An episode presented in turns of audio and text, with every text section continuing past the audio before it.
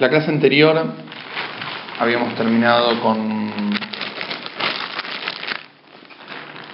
con las primeras dos características del alma, las primeras dos fuerzas del alma, que tenían que ver principalmente con lo intelectual, con el pensamiento y con el desarrollo de ese pensamiento, con el descubrimiento y con lo que es formar, que dé forma ese descubrimiento, no simplemente sea una semilla, sino que crezca el árbol. Y habíamos dicho, se llaman las fuerzas del alma, Jochman y Binah. La clase anterior habíamos terminado con una introducción sobre la tercera fuerza del alma. Y habíamos dicho lo siguiente, y planteado lo siguiente, ¿por qué no somos seres lineales? ¿En qué me refiero? ¿Por qué no somos gente que lo que entendemos es lo que hacemos, lo que entendemos es lo que sentimos? De ahora en adelante entiendo que hay un comportamiento negativo, no lo hago más. O sea, cuando uno tiene un hijo y lo educa y le explica, mira, los dedos en el enchufe no lo tocas, no los metes. ¿Qué espera el padre? Totalmente lineal. Le enseña algo que el chico nunca más lo toque. Pero nosotros con nuestra vida no es así. No todo lo que entendemos necesariamente automáticamente baja nuestro sentimiento y nuestra actitud. Y habíamos dicho que la cabeza es, digamos, el centro del intelecto.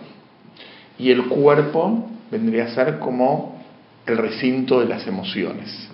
Y la cabeza está conectada con el cuerpo por medio del cuello. El cuello vendría a ser esa tercera fuerza del alma, que es intelectual, pero no es tan intelectual. Y hoy vamos a explicar, nos vamos a dedicar a esto. Estamos en la página que dice DAT.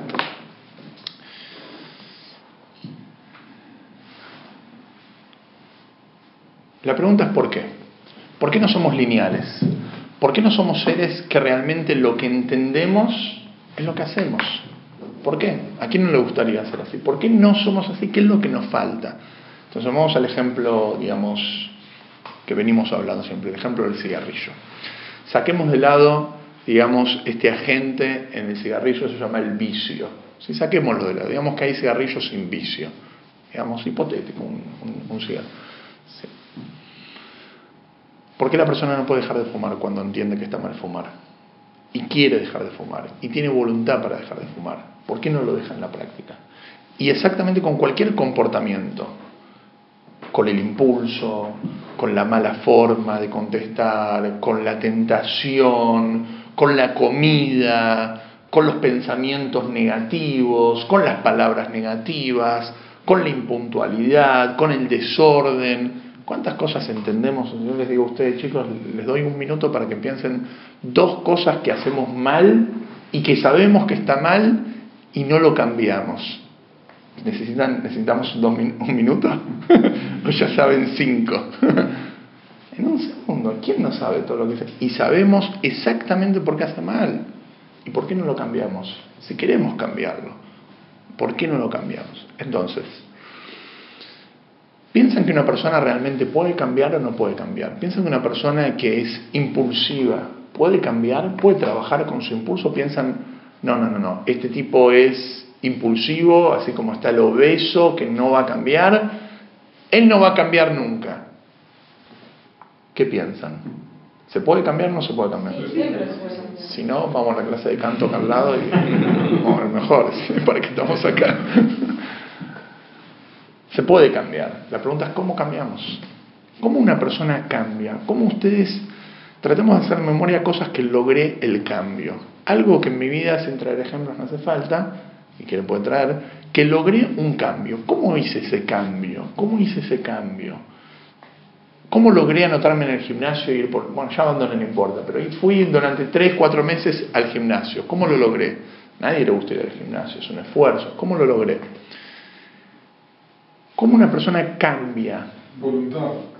Voluntad, pero la voluntad, que es una fuerza realmente, es una fuerza interna del alma, no es una parte del cuerpo tiene voluntad, es la persona quien tiene voluntad, viene generada por otra fuerza. Antes de la voluntad hay algo. Yo puedo tener voluntad, pero Yo no estás verdadera, ah, perdón. No, estás como verdaderamente convencida, no sé, muchas veces que, a ver, no haces algo hasta, no sé, qué sé yo, el tema de salud, cigarrillo, mucha gente que deja de fumar una vez que tuvo un infarto. Que se chocó. Como que verdaderamente ves la, como sentís la, la consecuencia de eso. Conciencia, conciencia. Eh, Yo creo que el hábito puede más que la voluntad. El, el, el hábito, el repetir algo constantemente. Tiene que haber previamente una desconformidad con la, con la realidad. Excelente. Todo lo que decimos está, perfecto. Son dos puntos que ayudan hasta lograr el cambio. ¿Alguna vez tuvieron eh, la idea que todo el mundo estaba planeando algo alrededor mío, estilo Truman Show? ¿Alguna vez se les pasó por la cabeza? No importa si no les pasó, quizás en algún punto, quizás después de ver Truman Show, ¿sí? Uno sabe que es una pavada, uno sabe que estés loco, digamos, sabe que es una pavada, pero después de ver Truman Show, saliste y pensaste, ¿y si realmente cuando me doy vuelta están planeando algo? ¿Por qué? Porque cuando voy a ver Rambo me siento Rambo? Porque cuando veo Rocky me siento Rocky? Yo estoy en, digamos, 80 por ahí más o menos. Yo me pidan del 2000, sí, Maestro Man Show de la más. Porque cuando voy a ver algo, leo algo, escucho algo, empiezo a vivirlo. ¿Qué es lo que logra el director en una película para que el que la va a ver, el cliente, se viva la película? No simplemente vio la película, vive la película, sale de ahí voy a anotar en gimnasio, voy a empezar a hacer boxeo, voy a empezar a hacer eh, taekwondo, karate, o me creo que todo el mundo me persigue, ahora estoy enamorado, o el, o el que escribió el libro. ¿Cómo, ¿Qué es lo que pasa ahí? Lo que pasó es que él logró activar en mí que yo me conecte con su mensaje, que yo me conecte. Acá es la palabra clave, conexión. Yo puedo tener mucha voluntad, puedo tener hábito, puedo tener una disconformidad, pero si no me conecto con eso, no, no logro el cambio. Yo necesito conectarme con una idea hasta tal forma que pase a ser mía. Por eso el ejemplo que con el fumador, cuando se chocó, digamos, con la, con la enfermedad, se conectó con eso, a veces. ¿Qué significa? Hay una fuerza en el alma que provoca conectarme con las cosas. Y cuando yo me conecto con algo, eso pasa a ser parte mía y logra el cambio. Después lo único que necesito es el hábito, la disconformidad, la voluntad para llevarlo a la práctica. Pero si no hay conexión, a ver, yo puedo estar hablando ahora durante una hora entera. Quizás alguno de ustedes viene con una historia durante el día, que yo que sé, algún problemático. Hablé durante una hora entera Nada. Puede ser que anotaron todo lo que dije, no hubo un solo cambio. ¿Por qué? Porque no, no, logré la conexión.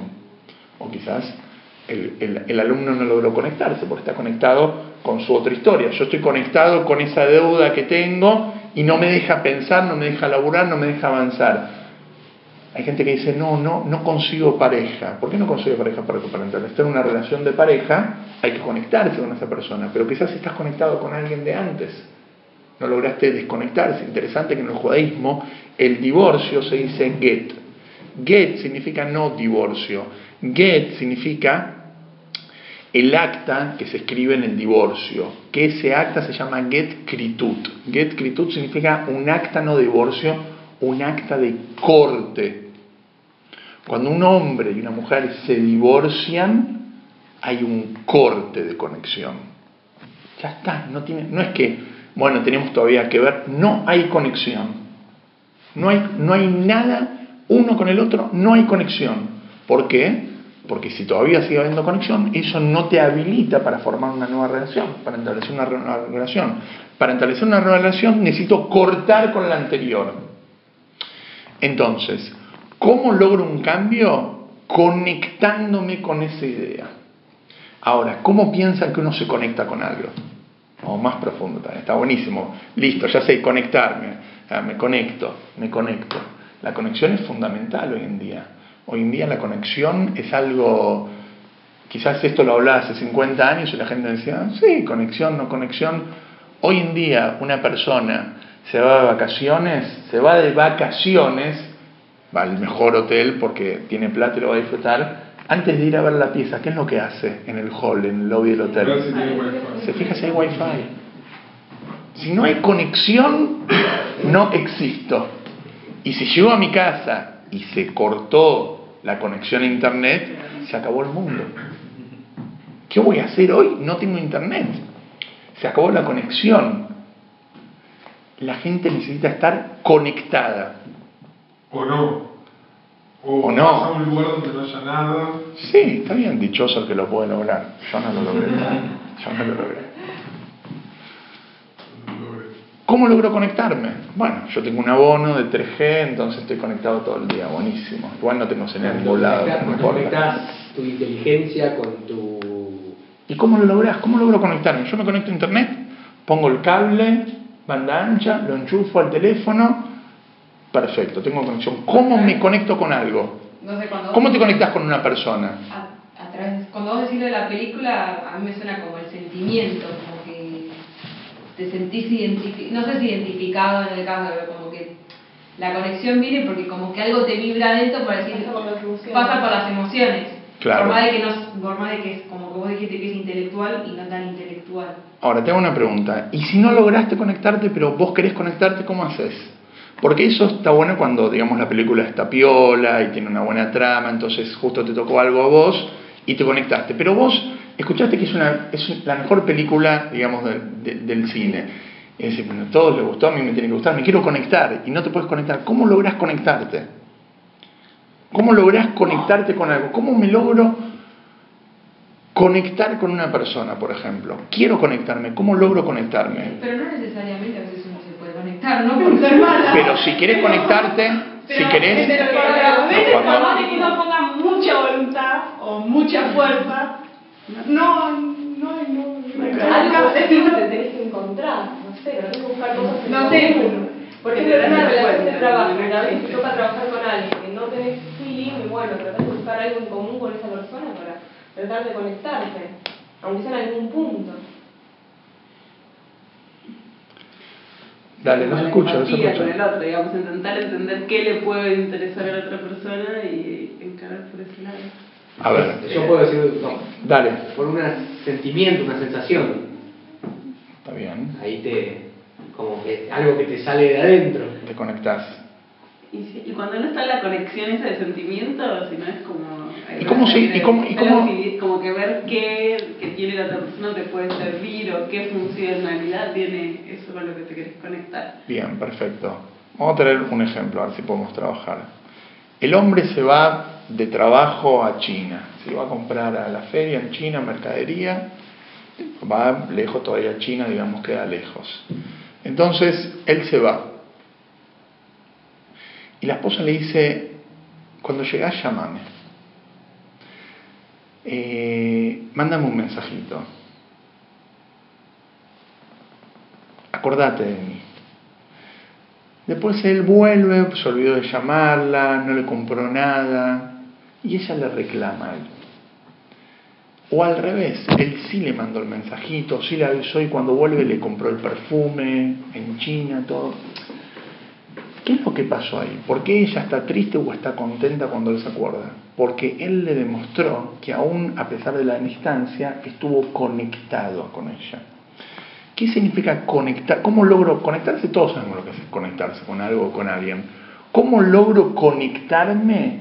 La única forma es pensando en eso. Cuando yo pienso en algo, pienso y pienso y pienso y pienso, llega un momento que hago clic. Uno dice, yo veo que los cigarrillos está escrito, fumar es perjudicial para la salud. Y ahora está más grande, y ahora le ponen la fotito del pulmón perforado. Y ahora eh, en la sociedad hay lugares que son libres de humo. Y ahora el fumador es mal visto. Y ahora los impuestos en el cigarrillo son cada vez más grandes. ¿Para qué todo eso? ¿Tiene sentido o no tiene sentido? Va a venir uno pesimista y decir, no, no tiene sentido, si la gente sigue fumando igual. Les voy a responder, tiene mucho sentido. ¿Por qué? Porque eso es parte de lo que la sociedad me ayuda a mí a pensar en algo. Cuando yo pienso en algo y el todo a mi alrededor ayuda a eso, hago clic. Y si no hice clic todavía es porque todavía no me tomé el tiempo necesario para conectarme con eso. Eso es una fuerza del alma que me conecta. A ver, una persona mm, fantasea con una comida. ¿Con una? Con una comida. Yo ahora, por ejemplo, me pongo a pensar en un helado de Fredo con eh, bañado en chocolate, yo qué sé. Digo Fredo porque tiene gustos calleros, entonces no quiero entrar con, con, toda la historia si es correcto o no correcto. Digamos, como un helado, me, me, pongo a pensar en un helado. Yo les digo ahora, un segundo, pensé en un helado. Piensen en un helado. Un segundo. Perfecto, ¿les dio hambre? Te conectaste. Yo no me dio hambre todavía. Déjame un poquitito más pensar. Si yo realmente voy a lograr conectarme con ese pensamiento, no solamente me va a dar hambre, seguramente en mi panza va a empezar con los jugos gástricos y va a empezar a todo lo que pasa adentro, que la persona le hace ruido el estómago, o sea, que provocó un cambio físico en mí el solo conectarme con algo. Y vos me decís, no, pero yo pensé y no me, no me agarró hambre todavía. Bueno, quizás no te gusta el helado, pero ponele algo que sí te gusta. Es una cuestión de tiempo. Si vos pensás en algo, va a provocar un cambio en vos. Si vos fantaseás con algo y eso a vos te gusta, va a provocar un cambio en la persona. Eso se llama conectarse. Hay gente que se conecta con cosas impropias que no le pertenecen y no es correcto. Y a veces uno se conecta con cosas positivas, que uno realmente, un deseo de, ir a visitar, yo qué sé, el Kotel, el muro en Israel, el muro de los lamentos. Bueno, lo deseo tanto que, que lo anhelo y quiero estar ahí. Me conecté con eso, me conecté con la idea hasta tal punto que físicamente, cuando una persona extraña a alguien, ¿por qué lo extraña? Lo extraña porque piensa en él. Y si pienso mucho en esa persona, lo siento hasta en la panza. Me duele físicamente la distancia. Lo extraño. Lo extraño porque pensé en esa persona. ¿Cómo logro conectarme con algo? Meditando, utilizando las fuerzas del intelecto. Meditando, a ver, si una, si una persona, por ejemplo, está casado, 20 años de casado, Imagínense, acá nadie tiene 20 años de casado, ¿no? No, perfecto, yo tampoco. Una persona tiene 20 años de casado y de repente se levanta un día a la mañana y dice, no sé, no siento nada por mi esposa.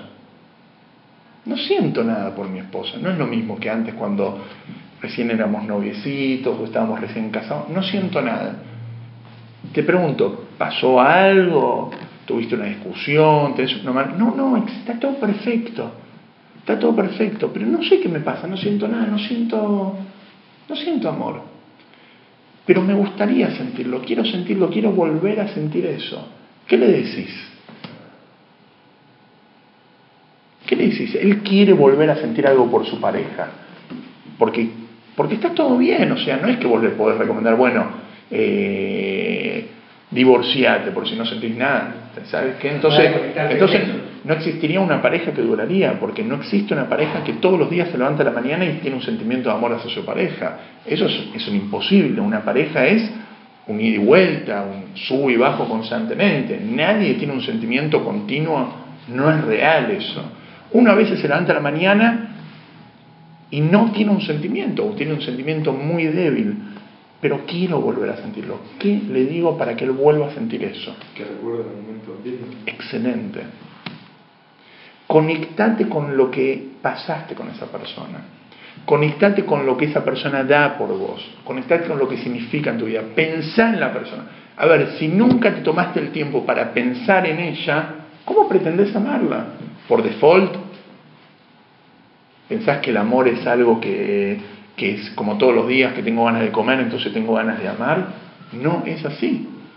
La única forma de que una persona ame a su pareja y todos los días ame un poco más es cuando piensa y se conecta con su pareja.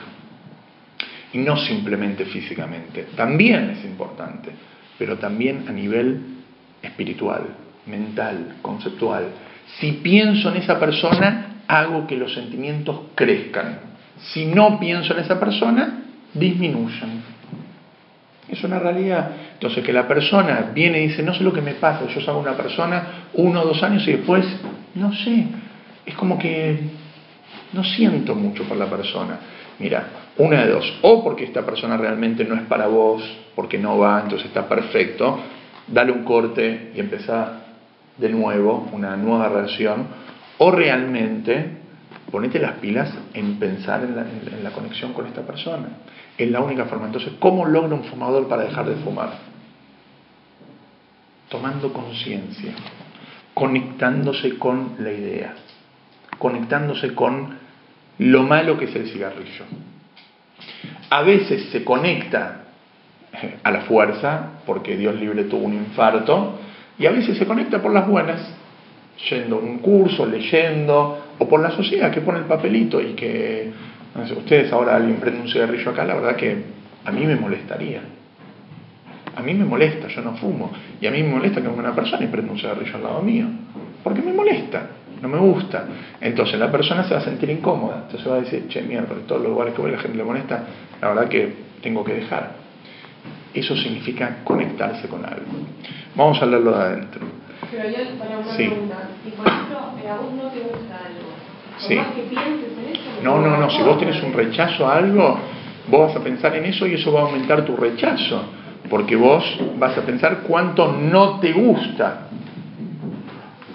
Si vos tenés un compañero de laburo que te molesta, que es ingrato, entonces todos los días cuando vas a tu casa vas a pensar, che, qué mal que es esta persona, qué mala onda, siempre responde mal, todo.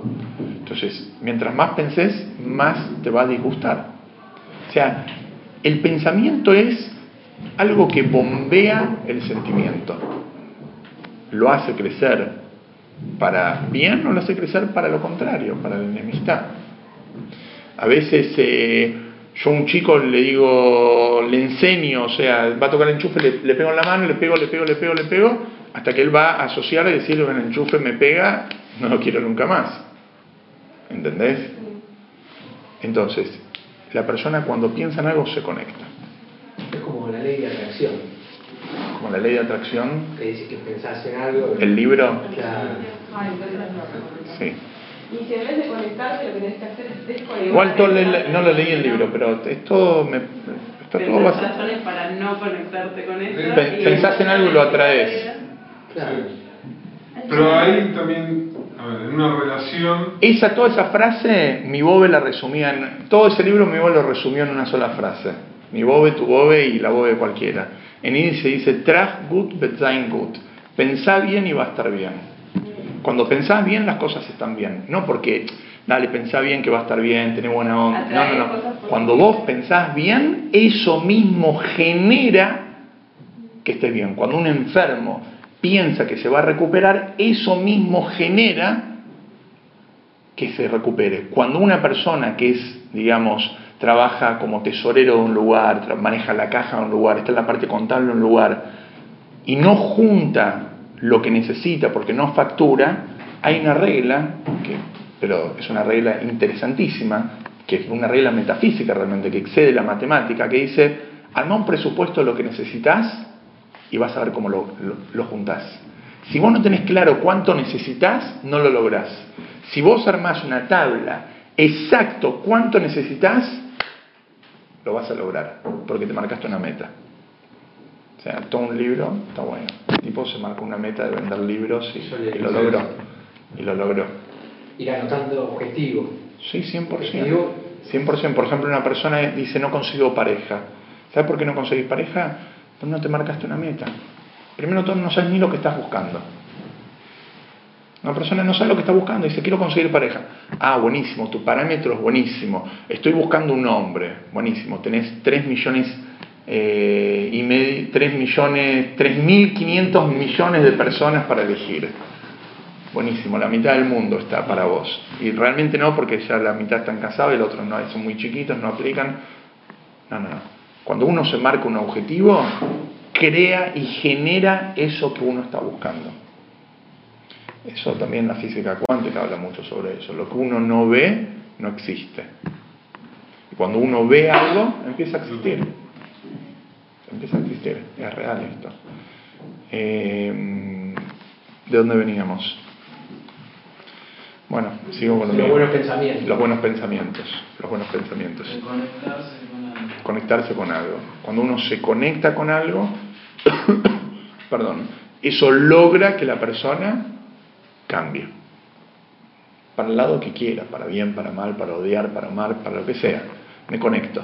¿Cómo una persona logra levantarse temprano? No puede, se pone el despertador, lo aprata, snooze, sigue durmiendo. ¿Cómo logra levantarme temprano? Antes de ir a dormir, pensás qué tan importante es levantarte al otro día y con el hábito vas a lograrlo. Sí, te va a costar, obviamente. No conozco mucha gente que se pierde vuelos. Quizás se lo pierde porque es un despelotado, no armar la valija, hubo mucho tráfico, o sea. No conozco mucha gente. Sí, sí, pero no conozco mucha gente vuelos de vacaciones. No conozco, no conozco mucha gente que se quede dormido en el día de su casamiento. Puede haber, siempre hay excepciones. No conozco muchos. ¿Por qué? Pues estoy conectado con la idea. De cuando me voy a dormir, pienso al otro día qué importante tengo. Yo antes de irme a dormir, igual no es bueno antes de irse a dormir, porque antes de dormir una persona tiene que irse a dormir leyendo algo relajado, algo que le haga bien al alma de la persona, algo, alguna linda historia, cosas, digamos, que le hagan bien a la persona, no cosas que lo tensen. Pero digamos, a la noche la persona tiene que mirar la agenda del otro día y fijarse, bueno, ¿qué, qué, qué es mañana? ¿Qué motivo tengo para levantarme mañana? Si no va a leerlo antes de dormir, eso le va a hacer generar, digamos, tensión. El significado de edad es apego o unión. Conectarse, apego o unión. Su traducción literal es comprensión. La traducción del hebreo literal es comprensión. Dat significa que la idea de Jochma y el desarrollo de Binah sea implementada y aplicada en la práctica. Dat significa que eso que entendí y eso que desarrollé, bueno, quiero conectarme con eso para llevarlo a la práctica. El poseer sabiduría o incluso entendimiento todavía no significa que realmente será implementado y aplicado en la práctica. Ser un sabio no implica un cambio en lo actitudinal. Vos podés tener el tipo que es un genio en una materia, pero en su vida privada es un desastre. Vamos a la historia, no sé si te las conté, de que Aristóteles, se cuenta la historia, él tenía, puede ser que se aplique a otra persona, pero yo la escucho con Aristóteles, dice que Aristóteles tenía, era un, digamos, un maestro de, de lo que es la moral, la ética, y él enseñaba y predicaba, pero él tenía una hora durante el día que pedía privacidad, entonces se encerraba en un cuarto y nadie podía entrar en su cuarto privado. Pero sus alumnos, por cuanto que eran amantes de su maestro, lo admiraban y querían aprender, buscaron la forma de entrar al cuarto. Entonces entraron al cuarto así de repente y cuentan que lo encontraron a su maestro en una situación inapropiada estaba haciendo cosas, digamos, que no corresponden, no corresponden. Y le preguntaron, maestro, ¿qué, ¿qué, es esto? ¿Esto es lo que nos enseñaste? Y él dijo, haz lo que yo digo y no lo que yo hago. ¿Por qué? Porque la persona puede ser un genio en lo que digo, pero un desastre en lo que hago. El poseer sabiduría no provoca un cambio en lo actitudinal. Es más, puede ser que la sabiduría le juegue en contra a la persona, porque le provoca una soberbia y oculta la soberbia a los errores personales. Una persona mientras más se quiere, más ciego es de sus errores. Mientras más me quiero, menos me deja ver mi realidad. Más enseguecido soy. Por eso una persona siempre tiene que tener un amigo o un maestro que pueda ayudarlo de afuera para corregir sus errores. Uno mismo nunca puede, el preso nunca puede salir de la cárcel por su propia cuenta, tiene que llamar a alguien de afuera. Uno es preso de sus debilidades, necesitas a alguien que te ayude, para eso está un amigo o un maestro. Entonces, el saber no provoca un cambio. No provoca un cambio. Yo puedo ser un genio en, eh, en primeros auxilios y Dios libre frente a una situación extremo me hago el ciego, que no veo. Y cruzo y bueno, no, estoy apurado y tengo miedo que me hagan un juicio después porque lo toqué y esto y lo otro. ¿Qué es lo que provoca un cambio? Cuando tengo la sabiduría y la sabiduría me conecto con el concepto, no solamente a nivel intelectual, sino que me conecto, que lo intelectual provoque en lo emocional y en lo actitudinal, ahí provoca el cambio. Ahí voy a dejar de fumar, ahí voy a ser una buena persona. El principio de sabiduría no precisa solo ser entendido, sino también debe sentirse, sentir la idea. A decir, en la escuela, en la escuela puede ser, pero vamos, en una carrera universitaria, me informan de conocimiento, pero no me forman con el conocimiento. Yo puedo estudiar, por ejemplo, una carrera y ser un genio en eso, pero como persona no estoy formado. Por eso hay carreras particulares que hablan de la ética dentro de eso, la ética en la medicina, la ética en la abogacía o la ética en las finanzas. Hay conceptos que exceden, digamos, a la lógica, que tienen que ver con la ética en el comportamiento. Ahora, escuchen esto. En el versículo de la Torá encontramos Dat, la primera vez que se encuentra en la Torá la palabra Dat, dice cuando Adán conoció a Javá, a Eva. La Torá dice que Adán, que era el primer hombre, bueno, Dios hizo a la mujer, no importa si la costilla de un costado, si la separó, no importa, Dios hizo a la mujer y el hombre tuvo intimidad con su mujer, porque Dios le había ordenado traer hijos al mundo y entendió que la forma era por medio de la intimidad. La Torah no dice que tuvo intimidad. No porque le da vergüenza, no porque piensa que lo va a leer un chico y que... No, la Torah en otro lado sí lo dice. ¿Por qué no lo dice acá? Acá usa la palabra Adam y Adá et Javá. Y el hombre conoció a la mujer. ¿La conoció? Tuvo intimidad. Por eso es interesante que el concepto conocer bíblicamente a alguien significa intimidad. ¿Por qué no dice que tuvo intimidad? Porque ¿qué es intimidad realmente? La verdadera intimidad es conectarse con una persona, conectarse con la otra persona. Entonces, cuando uno, Dios libre, utiliza la intimidad simplemente para conectarme conmigo mismo, para satisfacer mi placer, está perfecto, está buenísimo. Pobre de la otra persona y pobre de uno que, que utiliza algo tan elevado para algo tan bajo. Si hubiera sido mejor que se coma un, un chocolate chocolate no se va a quejar que lo comiste. Ahora, la intimidad no tiene que ver simplemente con una búsqueda de placer personal, tiene que ver con una conexión, conocer a la otra persona, conectarse. Y existe forma, intimidad, no solamente intimidad en el concepto literal de la palabra como lo conocemos, sino que existe intimidad en ideas. Hoy en día las barreras de la intimidad están totalmente quebradas. Cuando una persona publica en diferentes redes sociales lo que pasa en su intimidad, lo que piensa en su intimidad, él está abriendo una faceta personal que realmente no la debería mostrar. No debería mostrar esa faceta personal porque rompió con, rompió con, con la esencia de uno, su propia intimidad. Entonces la gente dice, no, pero no dice nada de malo no estuve con intimidad con esa persona. Uno piensa que la intimidad es solamente, digamos, el acto físico. La intimidad tiene que ver con meterme o dejar que se metan en mi vida personal privada. Si yo agarro, eh, yo qué sé, tu celular y me pongo a leer los mensajes sin tu permiso, violé tu intimidad. Entonces, la persona tiene que cuidar mucho su intimidad. Uno de los conceptos más importantes en el pensamiento judío y en el pensamiento místico es el concepto de saber poner barreras. Las barreras que las barreras protegen a la identidad de la persona. Cuando una persona rompe todas sus barreras y muestra toda su intimidad, dejó de ser persona. Dejó de ser realmente lo que es. Es como decir, esa persona se desvalorizó. Y entre nosotros, entre nosotros, lo van a observar y a los cinco minutos la gente se aburrió. Es como decir, una persona que se muestra físicamente más de lo que corresponde, seguro que al principio todos lo van a mirar. Pero como se dice, nadie le gustaría que esa mujer sea la, la, madre de mis hijos. Sí, me gusta para que sea esa mujer, pero no la madre de, de mis hijos. ¿Por qué? Porque uno quiere una persona que cuide su intimidad. Uno se imagina la madre de sus hijos, ¿cómo se le imagina?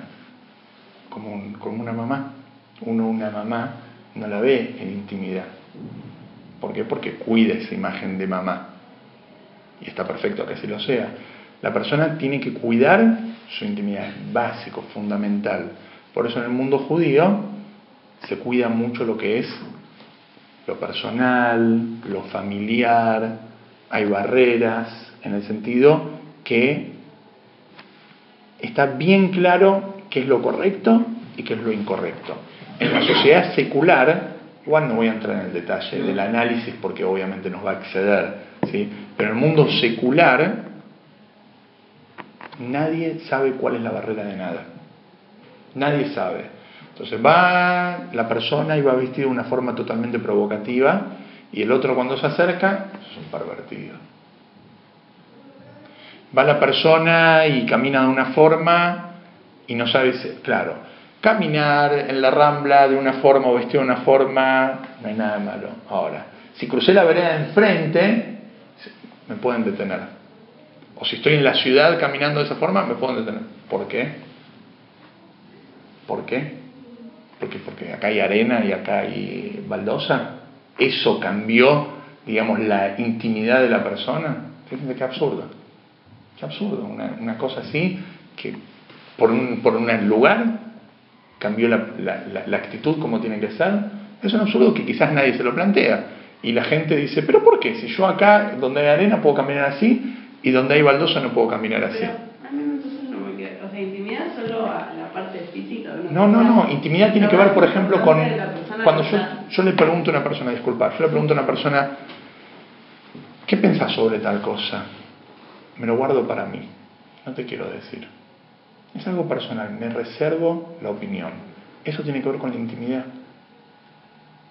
Vos estás en tu laburo y te dicen, y vos, y vos, vas a tu laburo y a tu jefe le decís, eh, ¿sabes qué? Yo tengo un novio que vive en Tucumán y lo quiero ir a visitar. ¿Me puedes dar el día libre? Y tu jefe te dice, pero no, pero ¿para qué? ¿Querés? No pierdas tiempo, buscate un pibe acá en Capital. ¿Me disculpas? Esto es algo personal mío es mi intimidad. Si vos me querés dar el día, dámelo, no me lo querés dar, no me lo des. Después yo voy a evaluar si me quedo o no me quedo en el laburo. no te metas en mi intimidad. La intimidad no tiene que ver simplemente con los físicos. Más, la verdadera intimidad tiene que ver con, con lo, lo, privado de uno, lo interior. Uno no anda expresando los sentimientos por todos lados. Pero los límites no los pone uno también. bueno, bueno, justamente cuando los límites los pone... Bueno, cuando los límites los pone uno, entonces podemos correr peligro. Podemos correr peligro, porque vas a venir loco y vas a decir, ¿y por qué está mal que yo me exponga de tal forma? Yo decido si me quiero exponer. Y va a venir la abuela y decir, pero ¿por qué mis nietos te tienen que ver así? Bueno, en eso nos hemos convertido esta sociedad, que pasa por un negocio, un kiosco de revistas y... Un kiosco de revistas, o en un lugar caminando por la calle con gigantografías entonces uno dice, eh, y realmente es una tontería decir, ¿por qué mi nieto lo tiene que decir? Y que tu nieto, y tu hijo, y tu esposo, y tu papá. O sea, ¿por qué, qué tiene que ver el chico? ¿El chico porque es más, digamos, eh, vulnerable? No. Tiene que haber límites claros. El problema es cuando los límites no son claros. Cuando los límites no son claros, cada uno hace y piensa y dice lo que quiera. Obviamente que Tampoco uno puede vivir, digamos, una sociedad totalmente cerrada, hermética, donde la gente viva en una caja, vestido con una caja y cubierto con una caja de pies a cabeza y de mente también, ¿entendés?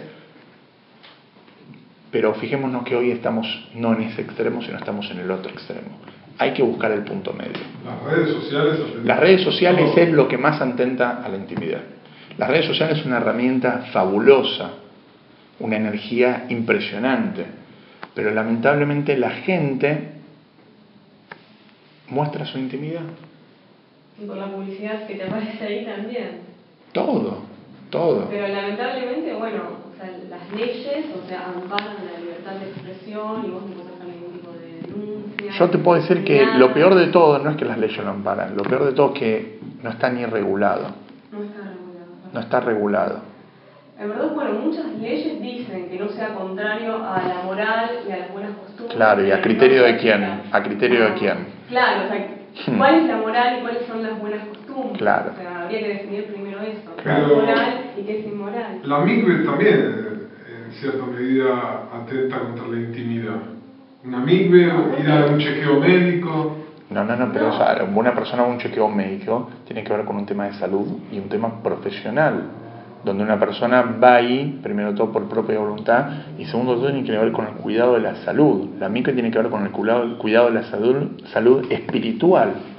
Acá estamos hablando del simple, la simple vida en sociedad, que uno se expone o se ve expuesto a cosas que uno no quiere ni ver ni escuchar, y que eso atentan en todo sentido en todo sentido.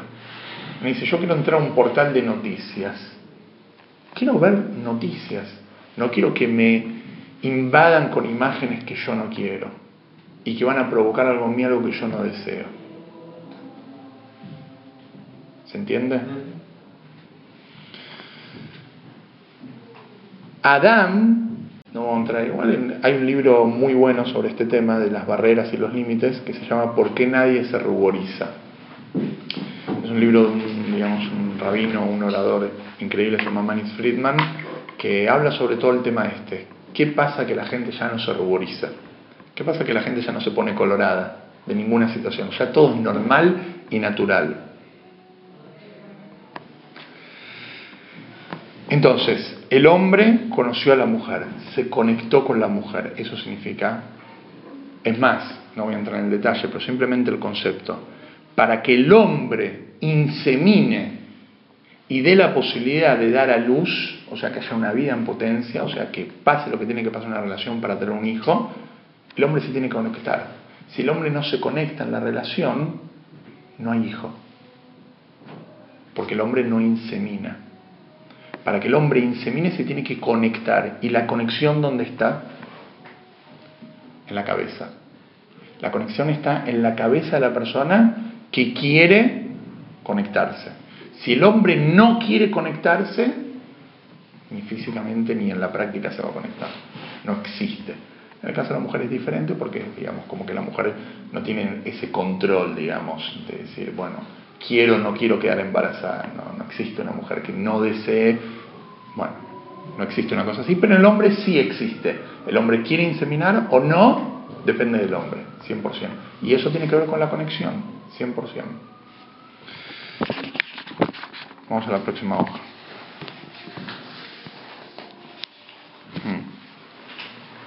La clase anterior me preguntaron, dijeron, el padre es Jochma, el hombre es Jochma, la mujer es Binah, entonces ¿qué es Dat? Dijimos que Dat es el resultado del hijo. En la terminología metafórica de la Cábala, Jochma se llama Abba, padre. Binah se llama Ima, madre. Y Dat es llamada Ben, hijo. Jabad, que es el nombre del movimiento, ¿sí? es un acróstico de las palabras Jochma, Binah y Dat. No es el nombre de una persona, sino es el acróstico de Jochma, Binah y Dat. Bien, vamos a hacer unos minutitos más si tienen tiempo porque empezamos tarde y, y no quiero perder que estamos, estamos bien. Hablamos ya de la parte intelectual y la parte intelectual en relación a lo emocional. ¿Por qué hablamos primero de lo intelectual? Ahí hemos explicado ya. Lo intelectual hablamos primero porque tiene que ver con el hombre. El hombre es un ser intelectual. El hombre camina erguido y su cabeza está por arriba de sus sentimientos. Ahora, la persona tiene su cerebro, su cabeza, que está, digamos, arriba, que es la, digamos, la fuente de Jochma Binah. Dad vendría a ser el cuello, que es un embudo. Así en la cábala se llama el embudo. El embudo tiene que ver con un filtro. No todo lo que pienso logro activar en mis sentimientos. Como hay un filtro. Obviamente el objetivo de la persona sería, si quiero lograrlo, es abrir ese filtro y dejar que fluya ese pensamiento. Pero ¿por qué también el intelecto va antes que el sentimiento? Y esto lo vamos a explicar como introducción para la clase que viene. ¿Un chico es más emocional o es más intelectual que un adulto? Emocional. ¿Por qué? ¿El chico no tiene cabeza? El chico tiene cabeza. 100% tiene cabeza y no, no, no es que de repente come y va a tener más cabeza. No, no, el chico ya tiene cabeza, no la tiene desarrollada. ¿Por qué el chico es más emocional que intelectual? Tiene que ver principalmente por su intelecto. Escuchen, esto es muy interesante. De acuerdo a mi intelecto es mi sentimiento. Y esto lo podemos ver con la gente. La gente que es fácilmente enojable, fácilmente que se calienta, es porque tiene así la cabeza. Así la cabeza. El tipo lo tocaste y se calentó. ¿Sabes por qué? Tiene una señal que la cabeza la tiene así de chiquita. La persona cuando tiene una cabeza amplia no se desborda. Tiene la capacidad para, para soportar diferentes situaciones. Cabezón sirvió de algo. ¿Eh? Ser cabezón? Normalmente los cabezones eh, tienen buena cabeza. Eh, la cabeza es la madre de las emociones. ¿Por qué la madre? La madre, el padre, el progenitor. Porque de acuerdo a la cabeza es el corazón. De acuerdo a los padres son los hijos. Cuando una persona tiene cabeza, entonces significa que él tiene mucha más amplitud para soportar desbordes. Por ejemplo, una persona llora. ¿Por qué una persona llora? ¿Qué significa llorar? ¿Cuándo una persona llora? Una persona llora normalmente dos situaciones. O porque le duele algo o porque está muy contento por algo. Pero cuando me duele algo, yo me pellizco. Esto me dolió, no me puse a llorar. ¿Por qué no me puse a llorar? Porque no me desbordé. Dios libre una persona, le duele algo muy fuerte físicamente y mucho más sentimentalmente, emocionalmente, se pone a llorar. Qué, loco que se pones a llorar es que caen lágrimas, es como simbolizando que me desbordé, como que me desbordé y me caen las lágrimas, pero es muy, es muy, es muy digamos, eh, ¿cómo se dice? Es, eh, claro, es muy, es, muy real, uno se desborda y se pone a llorar, pero ¿por qué me pongo a llorar? Porque mi cabeza no lo puedo tolerar. Hay gente que tiene cabeza tan, pero tan amplia que es raro que se ponga a llorar. Solamente una situación extrema. La persona tiene esa capacidad tan grande, no se pone a llorar. Hay gente que frente a cualquier situación, no, ¿y qué voy a hacer? ¿Qué voy a hacer? Me pone a llorar.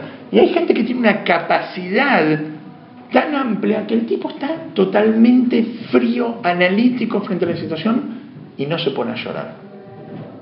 Vamos a decir, un tipo que tiene en su cuenta de banco mil pesos y se ganó la lotería por un millón de dólares, se pone a llorar. Seguro. Ahora un tipo que tiene en su cuenta mil millones de dólares, se ganó la lotería por un millón, se pone a llorar, se mata de la risa. Qué loco que me gané un millón si yo tengo cien mil millones en el banco. ¿Por qué? Porque, no, porque tiene una amplitud que él no lo desbordó ese millón. Yo me gano un millón de dólares y me pongo a llorar. Porque me desborda. Me desborda. Entonces, nosotros explicamos primero el intelecto antes que las emociones porque el intelecto tiene que ver principalmente como el progenitor de las emociones. Por ende, las emociones son muy importantes y vamos a ver que quizás en nuestra vida, en el día a día, nos habla mucho más a nosotros las emociones que el intelecto. Pero el intelecto es lo, a lo más que tengo. Si yo quiero cambiar mis emociones, tengo que trabajar sobre mi intelecto. Si yo quiero dejar de ser una persona impulsiva, impulsiva, impaciente, una persona negativa, una persona mala onda, principalmente tengo que cambiar mi cabeza. de acuerdo a mi cabeza cambio mi sentimiento. La clase que viene vamos a hablar de otro concepto que tiene que ver con si existen sentimientos sin pensamientos. Si una persona puede decir, me enamoré a primera vista, sentí algo o hice algo sin pensarlo. ¿Cuántas veces uno dice, uy, te pido disculpas, lo hice sin pensar? Si existe una cosa así, o realmente todo lo que hacemos pasa por nuestra cabeza. En la clase que viene vamos a empezar a hablar sobre la faceta emocional del alma, si Dios quiere.